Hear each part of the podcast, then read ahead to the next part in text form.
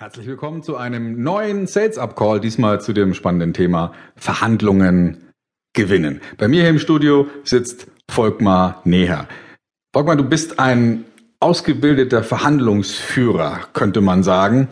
Immerhin eine Milliarde Umsatzverantwortung im Einkauf hast du verantwortet bei namhaften Unternehmen wie Amazon, Müller und Mediamarkt. Also da kann man ja schon eine Weile lernen.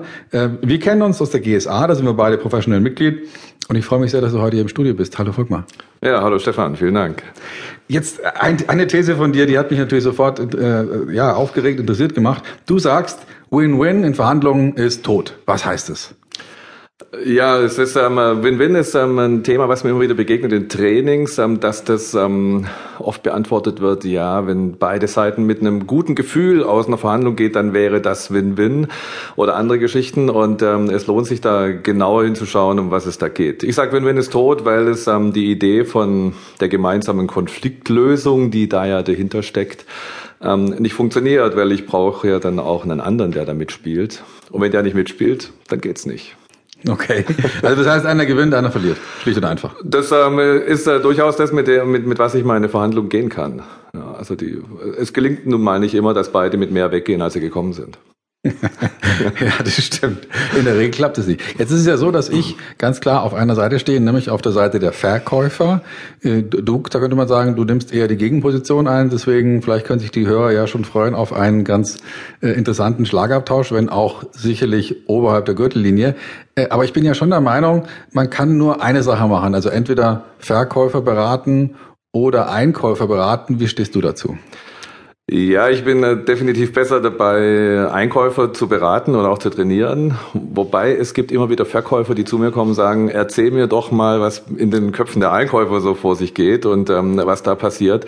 Und ähm, ich bin sicher, dass ich da auch Anhaltspunkte liefern kann. Mhm. Ähm, auch aus mehreren Gründen. Ich habe eine Überzeugung, dass es äh, schon sinnvoll ist, wenn, wenn ich auf beiden Seiten gute Verhandlungsführer habe. Es, es ist extrem anstrengend, mit jemandem ein Gespräch zu führen oder eine Verhandlung zu führen, der, der nicht verhandeln kann. Und, ähm, und das geht ja wohl beiden Seiten so. Jetzt werden ganz viele Verkäufer da draußen sagen, ja, um Gottes Willen, bring den Einkäufern endlich mal Verhandeln bei. Mhm. Ähm, ja, könnten wir umgekehrt schon, äh, haben wir da auch eine Sicht drauf. Ja. Okay.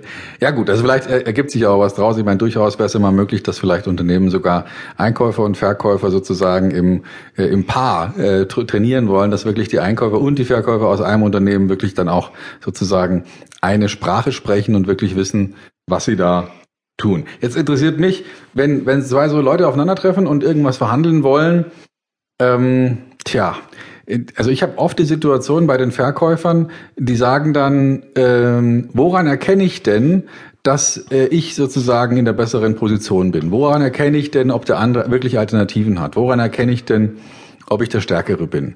Und, äh, und meine Antwort darauf ist eigentlich immer äh, ganz klar, ähm, das erkennt man erst am Ende. Ganz am Ende der Verhandlung. Ähm, was sagst du deinen Leuten? Woran erkennen Einkäufe, woran erkennen Verhandlungsgegner, wer der Stärkere ist?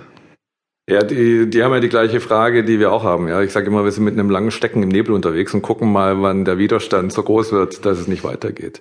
Und ähm, ganz viel kann ich unterwegs rausfinden. Und ähm, ich sage meinen Leuten, wenn es uns gelingt, rauszufinden, warum ist denn dieser Verkäufer, der da heute vor uns sitzt, warum ist er denn heute Morgen aus dem Bett gekrochen? Ja, welche Motivation hat er denn heute hier mit uns ein Gespräch zu führen, ähm, verkaufen zu wollen, was auch immer? Und äh, was treibt denn wirklich an? Wenn ich das rausfinde dann kann ich einen Schritt weitergehen ähm, und überlegen, was ich denn da draußen für einen Profit schlagen kann. Mhm. Okay. Es ist, äh, es ist nicht klar von Anfang an, wer die bessere Position hat. Manchmal ist es so, wenn ich, wenn ich fünf verschiedene Anbieter habe, die das gleiche Produkt liefern, ähm, äh, man kann Kopierpapier nehmen, schönes Beispiel, ja, das ist weiß und wiegt 80 Gramm und so weiter. Ähm, da kann ich, mache ich eine Ausschreibung und ähm, das ist im Prinzip sehr schnell entschieden, wobei es da weniger eine Verhandlung ist, das sind, sind Angebotsprozesse. In Sachen, wo es komplexer wird, selbst da gibt es oft drei, vier, fünf Anbieter, die nahezu die gleichen Spezifikationen haben bei dem Produkt. Ähm, auch da habe ich eine sehr gute Ausgangslage im Einkauf und äh, überall da, wo es eben einen Anbieter gibt, der eine Alleinstellung hat, wird es eben schwierig. Und mhm. dann kann ich über das Produkt nicht mehr entscheiden. Und das weiß dann meistens wissen diese Leute auch. Ja. Ich habe noch nie einen Verkäufer getroffen, der ähm, nicht weiß, dass er mit seinem Produkt eine Alleinstellung hätte. wenn er es denn ja. hat.